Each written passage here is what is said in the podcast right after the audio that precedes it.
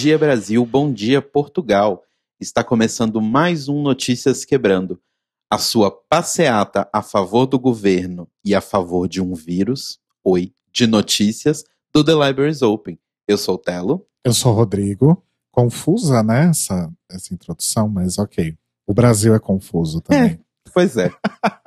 e é por isso que hoje a gente não vai começar com o Manicômio Brasil. A gente vai começar com o boletim Greg Race, o seu drops de notícias sobre RuPaul, Drag Race e correlatos. Há mais ou menos umas duas semanas, o James Ross, que é o responsável aí pela drag queen Tyra Sanchez, anunciou que está aposentando a sua drag. Ele apagou todos os posts do seu Instagram, todos os posts com a Tyra, né? E publicou uma foto da Tyra com os dizeres: Eu não sou mais, eu nunca fui, ele sempre foi, sempre é e sempre será. E anunciando o seu novo perfil de Instagram, que é CreatorIV. O perfil atual, que é o arroba será desativado aí, segundo James, nos próximos dias, inclusive, porque ele não conseguiu mudar a arroba e até pediu a ajuda de quem tivesse algum contato no Instagram para isso. Mas enfim, fato é que nessa última semana, mais especificamente no dia 11, ele publicou no perfil King Tyra Sanchez a imagem de uma carta, que inclusive era datada de 13 de fevereiro de 2020, e em resumo, na carta ele diz que finalmente se cansou, que drag sempre foi um trabalho para ele, que ele nunca teve interesse de fato, mas que era algo que dava dinheiro e era algo que ele era muito bom e que ele não acha que drag queens são heroínas ou exemplos ou modelos, são só pessoas ganhando dinheiro e quem diz o contrário está exagerando. Durante muito tempo as pessoas não quiseram conhecer o James, só a Tyra, só a personagem dele, e ele quer deixar a Tyra ir embora e viver sem preocupação, fazer o que ele quiser, ter o corpo que ele quiser, se parecer como um pai, Lembrando que a gente já sabe lá desde a segunda temporada de Drag Race que o James é pai, né? Ele uhum. teve um, um, filho bem jovenzinho. Inclusive, esse menino já deve estar tá quase com 18 anos já. Por aí. E também que ele cansou de sofrer todo o bullying que ele sofreu para que a Tyra pudesse sobreviver para os fãs. Ele pede que respeitem a sua decisão, que nunca mais o chamem de ela, senhora ou drag, e reforça várias vezes aí essa nova arroba desse perfil no Instagram. Pois bem, no último dia 15 de abril e novamente no dia 17, ainda nesse perfil velho, King Tyra Sanchez, o James publicou um desenho, foi feito aí supostamente por uma pessoa chamada Amanda Excel, que é a Tyra com uma capa, uma coroa e um cetro, segurando uma pessoa amarrada, ajoelhada e amordaçada. E essa pessoa é a Raven, que inclusive teve o seu perfil marcado na primeira dessas publicações. Meu Deus. E aí, além desse desenho, a legenda do post diz: Dez anos atrás, eu balancei o mundo deles e eles nunca mais foram os mesmos. Não passou um dia em que eles não gritaram que a Raven foi roubada, então eu transferi a energia deles para a arte. Camisetas disponíveis em breve, e mais uma vez, a arroba do perfil novo.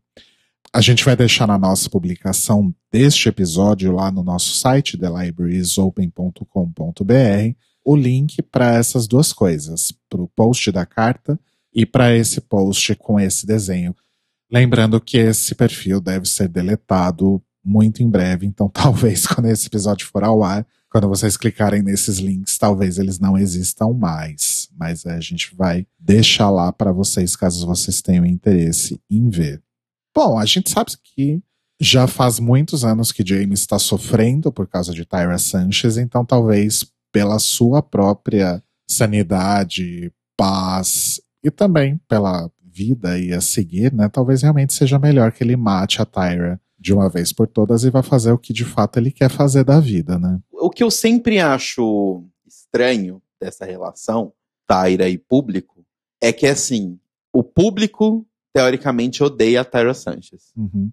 Mas ao mesmo tempo o público não larga. E a Tyra Sanchez, teoricamente, odeia o público. Mas também não larga. Porque Entendi. do tipo, para mim não faz sentido eu postar uma, uma carta do tipo, Porque ele já fez isso outras vezes. Ele já anunciou que a Tyra não existia mais umas três ou quatro vezes já. Ele nunca chegou ao ponto de deletar o perfil, mas ele já deletou todas as fotos várias e várias vezes. Uhum. E aí agora ele anuncia isso, ah, chega! E depois vai lá e posta uma camiseta vendendo, sabe? Entendi seu ponto. É tipo assim, se você não quer, beleza, larga o osso. É, é tipo um negócio do tipo, eu não quero brigar mais, tananana. Dois dias depois, eu não quero brigar mais, tananana. Deixa, sabe? É visível desde sempre o mal que isso faz para ele. Uhum. Então, do tipo, se realmente faz esse mal, sai dessa, mas, tipo, sai mesmo, sabe? Do tipo, vai fazer suas coisas. Porque parece que o tempo todo ele tem uma coisa, sei lá, uma cabeça de cavalo ali amarrada que faz ele ficar voltando para essa coisa, sabe? Do tipo assim, obviamente as pessoas ainda vão perseguir ele. Óbvio, porque as pessoas são péssimas e terríveis. Mas enquanto ele continuar dando material, as pessoas vão continuar fazendo isso. É, eu acho que se não tivesse rolado, por exemplo, essa imagem da Raven amarrada, se ele realmente tivesse falado, ó, oh, gente, Tyra Sanchez morreu, é isso, esse aqui é meu novo perfil, vamos ver as coisas aí que eu, que eu vou fazer daqui pra uhum. frente. E nesse perfil novo já tem fotos, já tem destaques de stories com as artes dele. Inclusive, ele fala que a Tyra talvez continue vivendo, mas apenas em ilustrações e desenhos que ele faça. Uhum. Então, podia ter parado por aí. É, é, tipo como se, sei lá, a, Ma a Magnolia Crawford toda semana voltasse e falasse assim: não, porque vocês me obrigaram a deixar de ser drag, porque vocês não sei o que lá, porque a Magnolia era muito. Entendeu? Tipo assim, se você quer que essa parte da sua vida fique para trás porque ela não te traz mais nada, deixa para trás. Parece que ele fica dando munição para as pessoas serem justamente escrotas. Obviamente, eu não tô culpando a vítima, ele é a vítima na situação. Mas assim, uhum se ele quer largar, larga. Deixa aí, sabe? Enquanto ele ficar remoendo isso, vai só piorar. Entendi. Bom, vamos ver o que, que acontece daqui para frente, né? Boa sorte pro James, que ele consiga aí encontrar tudo que ele tá procurando e sem a Tyra dessa uhum. vez, porque aparentemente a Tyra realmente era a grande pedra na vida dele, né? Que talvez agora as coisas fluam de um jeito melhor. É, eu acho que o público da Tyra era a grande pedra dele. Nem o público da Tyra, na verdade, os haters da Tyra. Que é né? público. Sim. Hoje em dia na internet, hater é público. Numa nota aí um pouco mais leve, saiu um vídeo aí bastante divertido, que é uma ação do Grindr, na verdade, para falar sobre isolamento social durante esse momento aí, essa época de Covid-19, que é uma recriação daquela cena maravilhosa de Mean Girls, que é a Katie, a Regina, a Gretchen e a Karen conversando, as quatro, no telefone. E uma falando mal da outra e vai passar para outra ligação, aí deixa eu atender a outra linha. E aí atende a mesma linha e fala mal da pessoa com quem ela tá. É maravilhosa essa uhum. cena. Eu acho que é uma das cenas mais incríveis do e filme. E tem o melhor momento de Mean Girls pra mim, que é o cough, cough, I'm sick. A minha descrição foi horrível, mas quem viu o filme sabe da cena que eu tô falando. E aí fizeram uma recriação dessa cena com Evie Oddly, Gigi Good, Plastic Tiara e Asia O'Hara. É maravilhoso, é divertidíssimo e tudo gira em torno do coronavírus. A Asia liga pra Eve falando que a Plastic me disse que você não tá fazendo distanciamento social.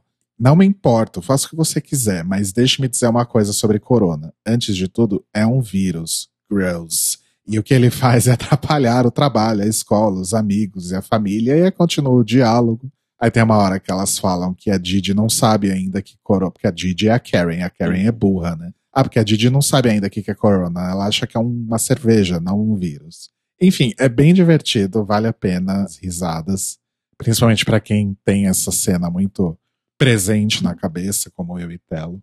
Então, assistam lá. A gente vai deixar também o link desse vídeo lá na descrição deste episódio no nosso site thelibrariesopen.com.br. Outro bafo que aconteceu essa semana passada aí, no dia 15 de abril, uma pessoa chamada Ivan Ross Katz, eu não conheço essa pessoa, também não, mas aparentemente ele é um escritor, né? Ele tava lá no Twitter postando que tava perdida e tal, e aí ele notou que a Sherry Pie é verificada no Twitter. Uhum. Até aí isso não é um problema. O problema é que Jada Essence Hall, Hiding Closet, Widow Von Du, Jackie Cox e Dahlia Sim não são verificadas no Twitter. Hum. E todas essas pessoas são pessoas não brancas. Esse Evan Ross Katz notou isso e falou: Ué, a Sherry Pie é verificada e ela foi desqualificada de Drag Race, teve todo aquele bafo, e todas essas queens aqui não são. E o que, que todas essas queens têm em comum, né? Todas são pessoas não brancas. Será que isso é uma grande coincidência? E aí o fato, obviamente, reverberou, porque afinal é o Twitter, né? Uhum. Então muitas pessoas, incluindo Aquaria, Akiria e Peppermint, foram em defesas aí dessas queens que não têm as suas arrobas verificadas e horas depois o Twitter não necessariamente se pronunciou, mas deu o blue tick para todas essas queens que ainda não eram verificadas. Hum. Então, assim, às vezes a gente acha que fazer barulho na internet não adianta. Aparentemente adianta às vezes, mores, para algumas coisinhas. Parece ser uma coisa pequena, mas se fosse coincidência, seria uma coincidência muito grande e absurda que não faz sentido algum. Uhum. Né? Porque de fato todas essas queens que não eram verificadas eram pessoas não brancas. Mas aparentemente o Twitter resolveu isso e vamos seguir a vida e acreditar que foi um lapso. Sim. Tá louca. É, eu tenho uma outra teoria também, que vai na mesma linha dessa, mas é um pouco diferente, que é o fato de que o Twitter já falou isso outras vezes, que pelo Twitter em si, eles vão atrás de coisas muito específicas para verificar. Do tipo, políticos de grande notoriedade, né? Uma pessoa que foi eleita, por exemplo, logo depois que acontece isso, vão procurar ela para ela ser verificada. Artistas que estão fazendo muito sucesso, eles vão atrás e tal. Existe a teoria também, que pode ter acontecido, que nenhuma delas correu atrás para verificar suas contas, e Sherry Pie correu porque, como diz nossa querida Jane Fonda, nada é mais forte do que a autoestima de um homem branco medíocre. Então, pode ser que a Sherry Pie tenha achado-se importante demais e pediu para ser verificada e foi verificada antes das outras. Pode Hum, ser. Não Mas sei. não sei. Enfim, sigamos a vida. Então, a gente já comentou aqui há algumas semanas, há umas duas semanas atrás, que nessa sexta-feira, inclusive dia 24 de abril, estreia a grande bomba Secret Celebrity Drag Race. Né? Já tô achando que vai ser uma bomba. E a gente já falou sobre horários de exibição, a gente já falou que vai ser uma série aí de quatro programas, que vai passar entre o episódio da Season 12 e o Untucked do episódio da Season 12. A gente já falou sobre as queens que vão ser as mentoras aí das celebridades que serão transformadas, painel de jurados. O que não foi revelado ainda oficialmente são as celebridades que serão transformadas no Secret Celebrity Drag Race. Pois bem, as pessoas já estão fazendo aí especulações e, inclusive, com base naquele teaserzinho, aquele trailerzinho super pequenininho e simples, as pessoas já estão aí imaginando quem que poderiam ser as celebridades. Então, um dos nomes mencionados foi a Margaret Cho. Por quê? Porque numa das cenas a gente vê um relance assim de uma pessoa que aparentemente parece ser um corpo de uma mulher, um corpo feminino, com uma tatuagem que talvez seria semelhante à tatuagem que a Margaret Cho tem. Ela tem várias tatuagens. Pois é. Então já fizeram aí essa primeira correlação de que talvez a Margaret Cho possa ser uma das participantes. Outras pessoas já sugerem aí que as celebridades provavelmente são pessoas que são amigas da RuPaul, aquela galera que ela sempre chama para os talk show, ou então vice-versa, né? Pessoas que chamam a RuPaul para ser jurada nos seus Uhum. programas, etc. E aí surgiu a hipótese de que a Rebecca Romijn, do Skin Wars, que tinha a RuPaul como jurada, A famosa mística. a famosa, a primeira e original mística, né? Seria uma das celebridades também, e talvez até o seu marido, Jerry O'Connell. No ano passado, quando surgiram aí os primeiros boatos sobre Celebrity Drag Race, falaram sobre o Harry Styles. Se não me engano, ele até publicou no Twitter que queria participar, então as pessoas estão apostando forte nisso aí também. Sabe quem que eu penso que podia ir junto com o Jerry O'Connell? Você falou essa coisa de, de amigos da RuPaul. Hum. Talvez possa ser Jerry O'Connell, Jimmy Fallon E não, o James Corden. Eu não acho que Jimmy Fallon e James Corden iam entrar nessa. Não sei, eu não, não, não consigo ver. Nossa, eu acho muito fácil eles irem. Bom, mas agora sim, tem um que já para mim é quase certeza, não sei, mas enfim, o fato é que na semana passada, no episódio do Race Chaser, a Alaska e a Willan estavam conversando rapidinho sobre isso. E a Willan falou: Ah, eu mal posso esperar para ver o que, que a Alyssa Edwards vai fazer com o Gus Kenworthy. Gus Kenworthy é muito provável que esteja lá, porque já foi jurado, já participou de Snatch Game, já fez um monte de coisa em Drag Race, né? Então, muito provável que ele seja uma dessas celebridades, porque já tá lá, né? Já é fácil, enfim. Hum. Então, vamos aguardar. Secret Celebrity Drag Race estreia nessa sexta, dia 24 de abril, às 10 e meia da noite, horário do Brasil. Isso. Também na VH1. Então, se você já estiver lá no streaming, terminando de assistir o episódio da Season 12, antes do Untucked, tem essa bomba aí. Bom, e agora a gente vai começar aqui o nosso Manicômio Brasil SA, pra gente já entrar nesta merda. E assim, eu comentei, né, sobre as pessoas fazendo carreatas contra jornalistas que estão dando a notícia de que tem um vírus perigoso que elas não podem sair de Sim. casa. A Globo é um lixo, Bolsonaro que tem razão. Isso. A Globo e a Itália e a Espanha inventaram o coronavírus para poder tirar o Bolsonaro do governo. Mas enfim, o nosso foco aqui são notícias que tenham a ver com a comunidade LGBT. Então, assim, o Brasil continua uma bagunça, mas a gente vai focar numa bagunça bem específica agora. E aconteceu lá em Brasília a seguinte coisa. Nessa terça-feira, dia 14, foi sancionado um projeto de lei de autoria do deputado Chico Vigilante, do PT, que incluía a Parada do Orgulho LGBT de Brasília como um evento no calendário do Distrito Federal. E isso traz diversos benefícios. Vários tipos de contratos se facilitam quando você torna um evento um evento que está no calendário oficial de eventos da cidade. E logo no dia 15, vários outros deputados da bancada evangélica começaram a se manifestar contra. E eles criaram uma proposta de revogar essa lei, um dia depois que ela tinha sido aprovada. Gente. Pois é. Os deputados que partiram com essa ideia aí são o Rodrigo Delmasso, do Republicanos, e Orlando Almeida, do PSC, Martins Machado, do Republicanos, Rafael Prudente, do MDB, e Valdelino Barcelos, do PP. É assustador porque eu tenho um primo de Brasília que chama Rafael Prudente, uhum. mas ele é viado, então imagino eu que não seja ele da bancada evangélica. é, mas enfim e falaram como justificativa que, abre aspas, a parada fere os princípios basilares da fé, especialmente os consagrados pelo cristianismo, uma vez que durante esses festivais utilizam-se os símbolos religiosos de forma escandalosa e indecorosa, afrontando os pilares cristãos. Fecha aspas. Mas é isso mesmo. E é assim que tem que ser. Exato. De acordo com esse representante, eles acham que quando o projeto foi aprovado, o quórum estava muito baixo, portanto, eles não aceitam essa votação. Porém, o autor da proposta, o Chico Valente, diz o seguinte: abre aspas, todos eles estavam em plenário e não questionaram a matéria.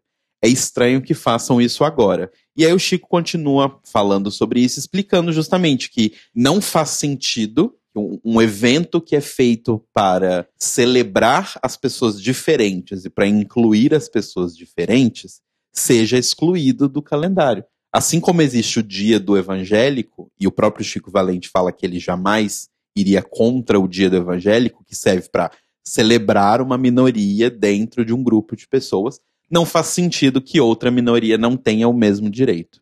Para o presidente da Comissão de Direitos Humanos da Câmara Legislativa, que é o Fábio Félix, que é um dos poucos deputados distritais assumidamente gays, fala que não faz o menor sentido isso, principalmente porque os deputados que estão indo contra são deputados que estão nessa mesma legislatura. Então, assim, a opinião deles sobre essa pasta já foi dada. Não se pode, tipo, o mesmo grupo de deputados votarem a mesma lei dois dias seguidos. Não faz sentido isso. Logo, se o quórum estava o suficiente, é isso mesmo.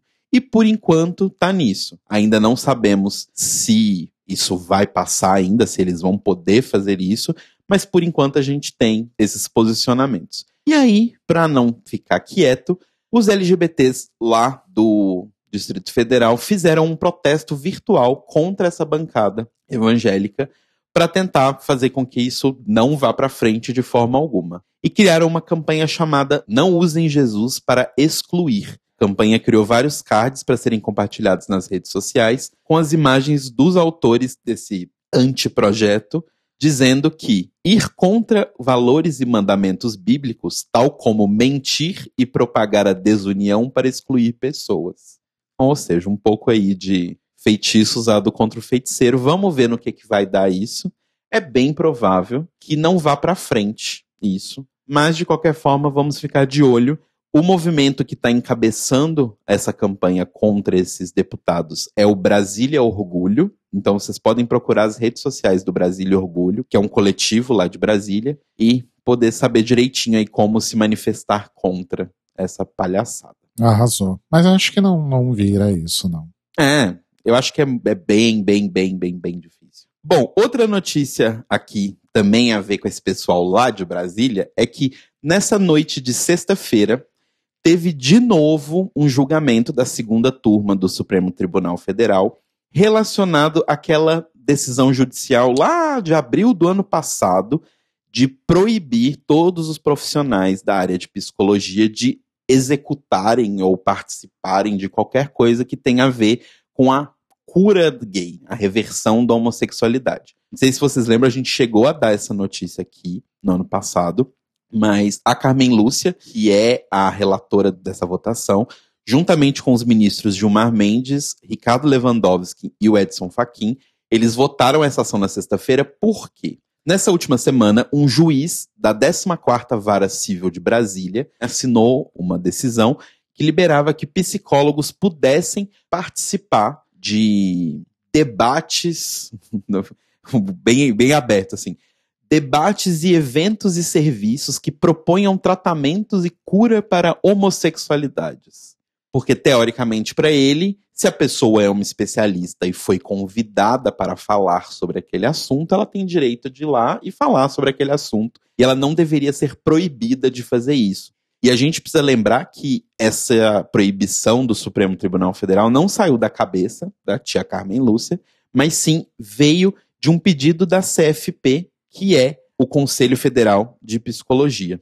Então, assim, o que foi decidido nessa votação de sexta-feira, agora dia 17, é que não faz sentido um juiz, primeiro, ir contra uma decisão do Supremo Tribunal Federal, que já foi feita há menos de um ano atrás, e também o próprio Conselho Federal de Psicologia já foi contra. Então, não tem que ser um juiz que tem que decidir que os psicólogos vão fazer. O Supremo Tribunal, que é o chefe do juiz, já disse que não pode, e a instituição que coordena os psicólogos no país pediu para esses juízes falarem que não pode. Então, não é um juiz que simplesmente vai decidir que essa ou aquela pessoa específica pode. Não é uma insistência, né? E aí, enfim, a tia Carmen Lúcia encerrou qualquer processo aberto que exista no Brasil inteiro sobre esta questão. Ou seja, caso algum juiz em qualquer lugar do país esteja nesse momento com uma pastinha aberta estudando um pedido de algum psicólogo ou de alguma mãe ou de alguma pessoa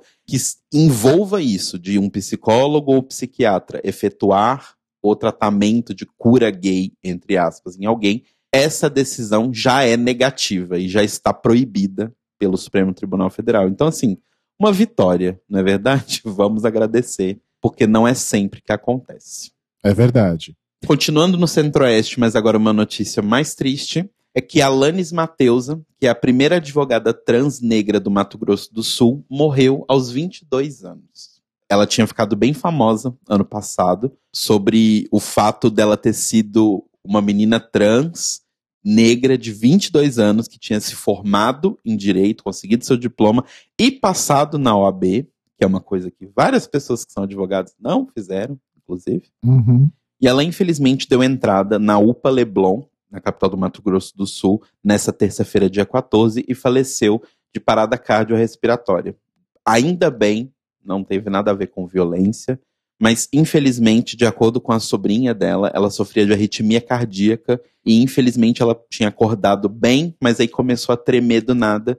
E por mais que os médicos tenham sido chamados e atendido ela, ela não sobreviveu. A Alanis era filha de empregada doméstica e ela costumava sempre atribuir as conquistas que ela teve à sua mãe, a Ruth Maria, que limpava o chão da casa de várias pessoas para que ela e as irmãs, as três outras irmãs dela, pudessem estudar. E é isso, gente. Infelizmente. Nossa, que triste. Uma vida que a gente perde que tinha muito, muito, muito potencial. O sonho da Alanis era ser juíza, e ela se tornou advogada porque, de acordo com ela, as pessoas de minoria, infelizmente, não conseguem leis para ela. Então, ela se tornou uhum. advogada para aprender que, com as leis que existem, dá para defender essas pessoas. E, infelizmente, a gente perdeu ela. Então, Alanis Mateusa, onde você esteja, seja esperando a sua filhinha da reencarnação, seja no céu, obrigado por tudo e conforto para a família dela. Sim, nossa, muito, muito triste mesmo. E agora, indo para o Sudeste, para minha cidade querida Belo Horizonte, temos já duas pessoas LGBTs preparadas ali, engatilhadas, para começar uma campanha para concorrer à prefeitura de Belo Horizonte. Opa! Se é que vai acontecer a eleição, Quem né, que é o prefeito de BH mesmo? Atualmente é o Calil, ex-presidente do Atlético Mineiro. Sim, é, é isso mesmo. Você ouviu. Enfim, quem está encabeçando aí essa tentativa é o Gabriel Azevedo, do lado da direita, que é um homem bissexual, e a Duda Salaber, nossa querida Duda Salaber aí, que quase conseguiu a vaga para o Senado nessas últimas eleições, está pensando em se candidatar para prefeita. Não é nada oficial, nenhum dos dois, mas a Duda era do PSOL e agora está afiliada ao PDT. Inclusive, o Ciro Gomes, que é vice-presidente do partido, mandou um salve do tipo, é isso aí. Então, assim, temos nomes de peso ao lado só. da Duda e a gente ainda não sabe se ela vai concorrer como prefeita ou de vereadora, mas enfim, Duda Salaber, maravilhosa travesti, vai aí participar novamente das eleições. E o Gabriel Azevedo é um bissexual de direita, olha só você, filiado ao Patriotas. Pois é, isso mesmo. Enfim, os dois aí estão pensando em o que fazer nessa eleição, se é que vamos ter eleição, mas fica aí essa notícia que a gente já começou as movimentações para eleição de prefeito. Então, caso você tenha uma ideia e tenha muita força, tente ser um vereador, por que não? A gente precisa de pessoas mais jovens, pessoas LGBT, pessoas não brancas concorrendo a esses cargos. Então, se você tiver essa força motriz aí em você, tá na época de começar a pensar. Eleição esse ano vai ser online. não sei como, porque mais da metade do Brasil não tem internet, mas enfim, ok. Ou seja, vai dar merda de novo. E esse foi mais um Manicômio Brasil S.A. E agora, no mês de junho, vai acontecer a Feira Diversa, que é o novo nome do evento Reaching Out Brasil. Essa vai ser a sexta edição, primeira aí com esse novo nome. Trata-se de uma realização da Mais Diversidade, que é uma consultoria de diversidade e inclusão na América Latina, e o objetivo desse evento é conectar estudantes e jovens profissionais LGBTQI+, a empresas que se destacam aí na valorização da diversidade e na inclusão de profissionais LGBTI+. Durante a programação do evento, os participantes vão ter acesso a palestras com especialistas e profissionais, workshops de desenvolvimento e sessões de mentoria. É um evento gratuito para estudantes e jovens recém-formados e vai contar aí com uma edição online na primeira semana de junho para celebrar aí a abertura das comemorações do mês do orgulho LGBTI+, e uma edição presencial a princípio marcada aí para o dia 3 de outubro em São Paulo. O site aí para você se informar ou, ou se inscrever é feiradiversa.maisdiversidade.com.br, mas a gente vai deixar o link também lá na nossa descrição desse episódio no nosso site thelibrariesopen.com.br. E na semana passada, a Pepita, maravilhosíssima, Ai, que a gente ama e venera. A gente podia chamar a Papita para participar, né? A Papita não, a Pepita sim. A Pepita. É ela anunciou aí nas suas redes sociais que o filme que ela participa, o filme Meu Preço, agora está disponível também no YouTube. O Meu Preço é um filme que foi dirigido por Sushi e que tem no elenco Fabrício Santiago, Luciano Quirino, Valéria Houston e a Miss Brasil, Ava Simões, que são duas artistas trans também, além da Pepita.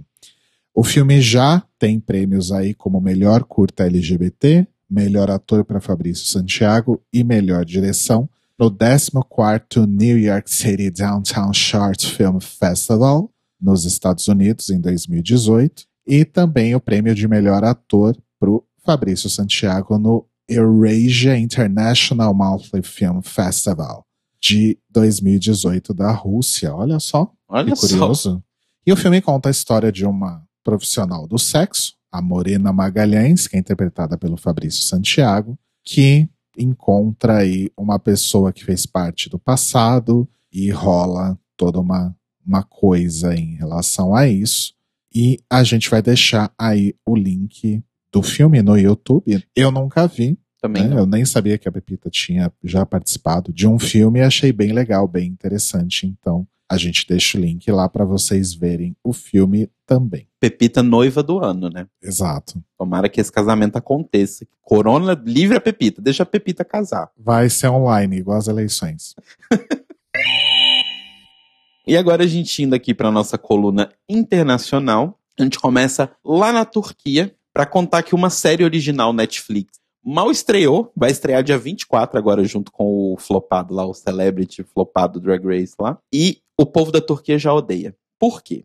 Seguinte, a série se chama Love 101 e ela conta a história de cinco adolescentes que querem juntar o professor de basquete, né, o treinador de basquete da escola, com uma professora, fazer eles se apaixonarem. Aqueles coisas de, bem roteiro de filme da Lindsay Lohan criança, lembra? Saudades. Nessa vibe. Enfim, e toda a coisa aconteceu porque teoricamente, supostamente, porque a série ainda não estreou, eu repito isso, a série tem um personagem gay. E por conta disso, os internautas de várias idades do país subiram a hashtag Netflix Be a Man. Oi. Pois é.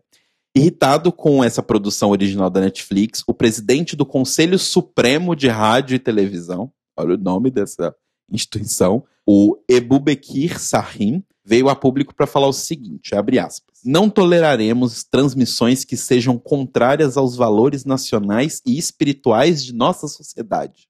Boa. Tipo, oi. A própria Netflix Turquia não negou e nem confirmou a presença de um personagem gay na série. Falou, tipo, gente, sei de nada que vocês estão falando. Mas falou que muitas das notícias que estão saindo sobre a série são notícias falsas e que as pessoas não têm como saber, pois a série não estreou ainda. São apenas rumores. De qualquer forma, a série tá prevista para estrear agora no dia 24 de abril. Teoricamente, ela não foi proibida de passar. Então, vamos ver aí o que vai acontecer com Love 101. Não sei se vai chegar no Brasil, né? Porque muitos originais Netflix estreiam mundialmente, às vezes. Né? Sim. Então, não sei como vai acontecer. É provável que mesmo que estreie, o algoritmo não vai trazer pra gente, né? Ah, depende se tá associado com algum tipo de conteúdo que a gente, né? É, mas eles têm uma coisa com localização, assim. Às vezes não vem. Tipo, tem. Eu, esses dias eu descobri. Acho que só se for muito grande. É, né? tipo, eu descobri que tinham várias séries e. Não só dorama, mas várias séries coreanas que tem na Netflix que o Netflix nunca me mostrou e ele sempre me mostrava dorama. Mas essas séries ele nunca me mostrava. Então. E continuando internacional, mas indo mais distante ainda, a gente vai para Indonésia. Seis homens foram acusados de botar fogo em uma mulher trans de 41 anos, chamada Mira, no dia 4 de abril, acusada de roubar um telefone e uma carteira de motorista deles, no norte da cidade de Jacarta. E aí esses seis caras bateram nela, exigiram que ela confessasse, e depois eles jogaram gasolina nela, e um deles acendeu um fósforo, e sem querer, de acordo com a polícia, eles botaram fogo nela. Desses seis suspeitos, três já foram presos, os outros três ainda não foram encontrados. Porém, de acordo com esse representante da Anistia Internacional que divulgou essa notícia, nenhum dos suspeitos será processado por homicídio, porque teoricamente eles não tinham a intenção de queimar ela. Ela morreu depois de ter sido queimada. Ela chegou a conseguir ir para um hospital e no hospital ela morreu em decorrência das queimaduras. Mas teoricamente eles não vão sofrer né, uma punição por tentar matar ela, porque eles não tinham intenção de matar ela. Não aconteceu um caso muito parecido aqui no Brasil? Teve o caso do índio Galdino, que foi a mesma é, coisa. Acho que é isso que eu tô me lembrando. E botaram, botaram fogo numa pessoa, mas não, não tinha intenção de matar a pessoa. Uhum. Oi? Tinha intenção de fazer o quê? Brin era brinco. É, você beber a pessoa inteira em gasolina e tacar fogo, mas não tinha intenção de matar. Teoricamente, o crime que eles vão ser acusados é o de violência física, por terem agredido a Mira antes. E a sentença máxima a isso é de 12 anos e não prisão perpétua, que seria o de homicídio. É, vale a gente lembrar sempre que a Indonésia é um país de maioria muçulmana e, portanto, obviamente, contra pessoas LGBT.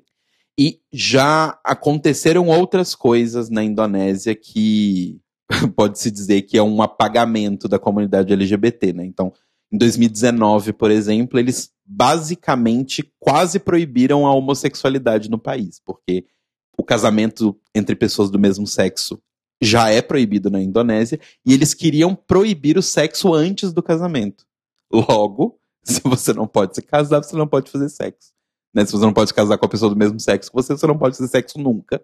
Logo, eles estão tornando ser uma pessoa LGBT crime. Mas enfim, vamos ver o que vai acontecer. Mas infelizmente parece que isso vai ficar nisso mesmo. A morte da Mira simplesmente vai passar.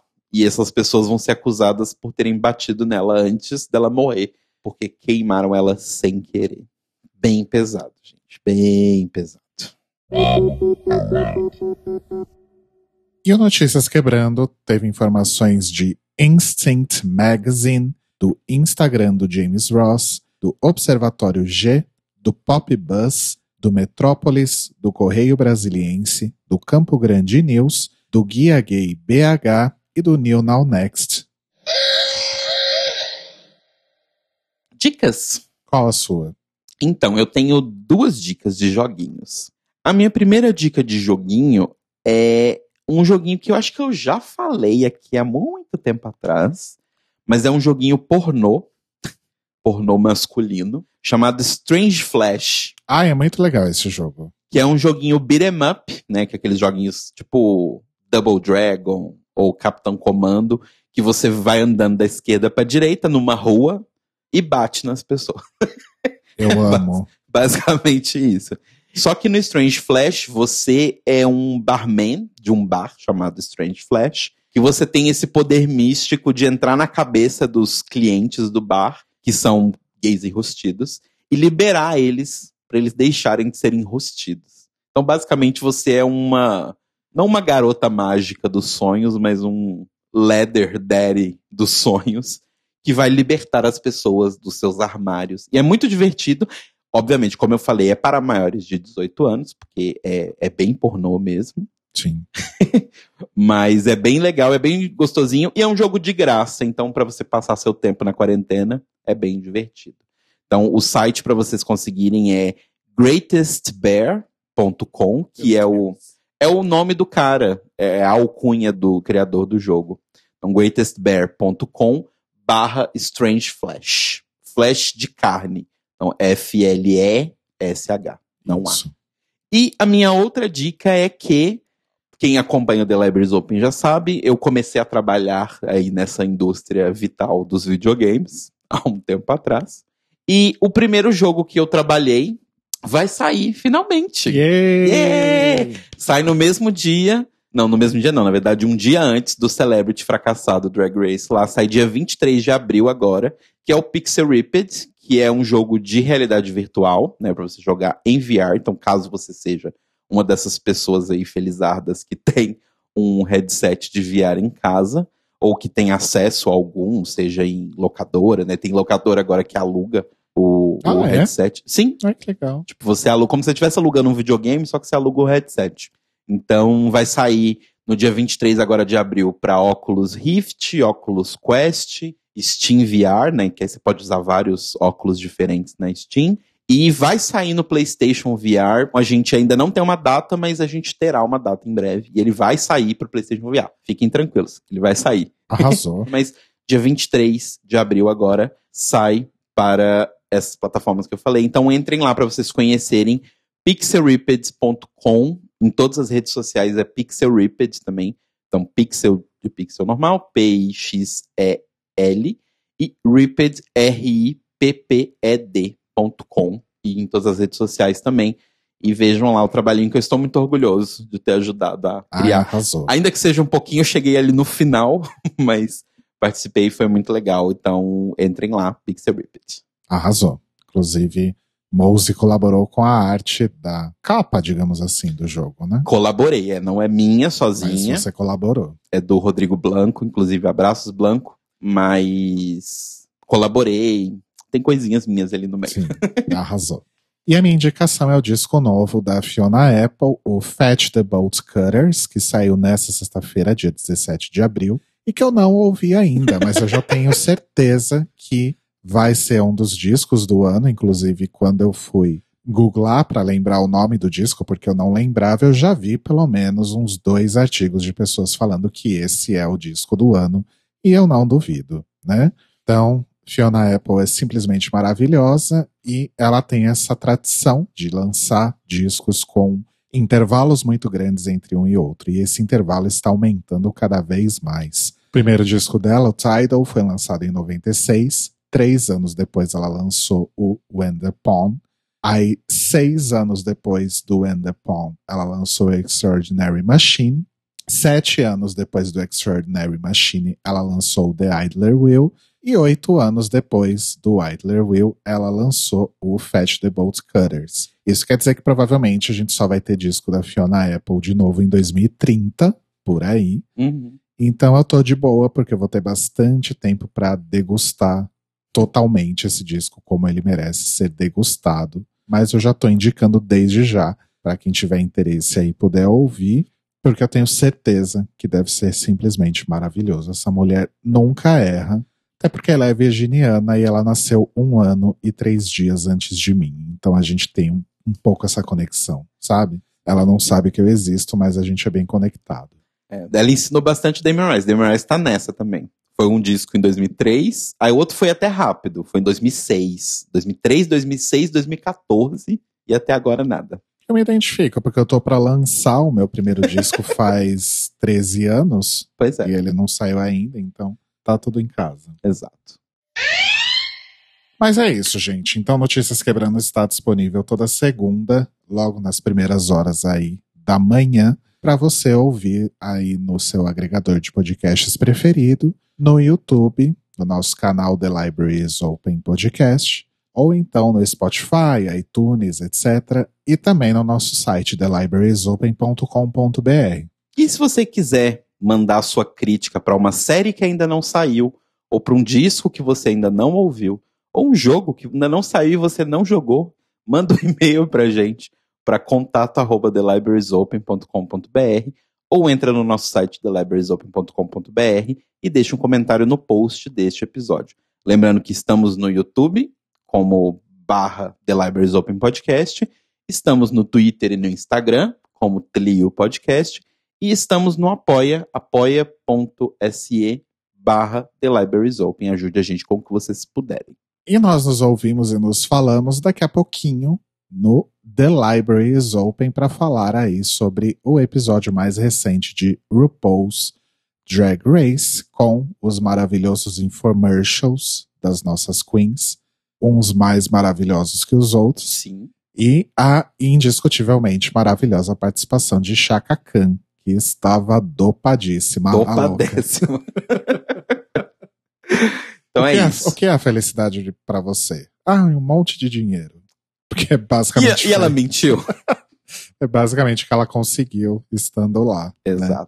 Mas é isso então, amores. Nos encontramos daqui a pouquinho. Beijos e boa segunda. Beijo! Música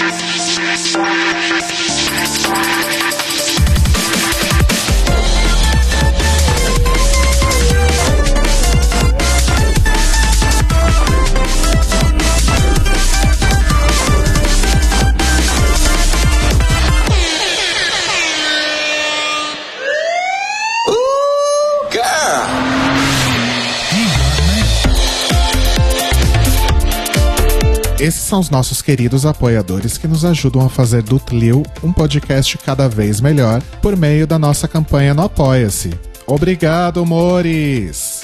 Rafa Bibi, Ivan Ribeiro, Tonho Esteves, Leandro Bacelar, Tiago Querentino, Fúvio Bassalobre, Sérgio Araújo, Thaís Alves, Fred Pavão, Lucas Alves Romeiro, Gui Gonçalves, Mia Brandão, Jean Prado, Pandora, Maíra Bueno, Inês Barreto, Cacita Alves, Bia Souza, Valdir, Manuel Carneiro, Letícia Ferreira, Vitor Vila Verde, Arthur Mois, Raboni Santos, Vini Souza, Edgar Torres, Malu Vieira, Inoue, Duda Zanini, Luiz Oeste, Juliano Lopes, Brenner Guerra, Tata Finoto, Malcolm Bauer, Pietro, Senhor Basso, Rafael Pinho Pradella, Isa de Sales, Feliciano Silva.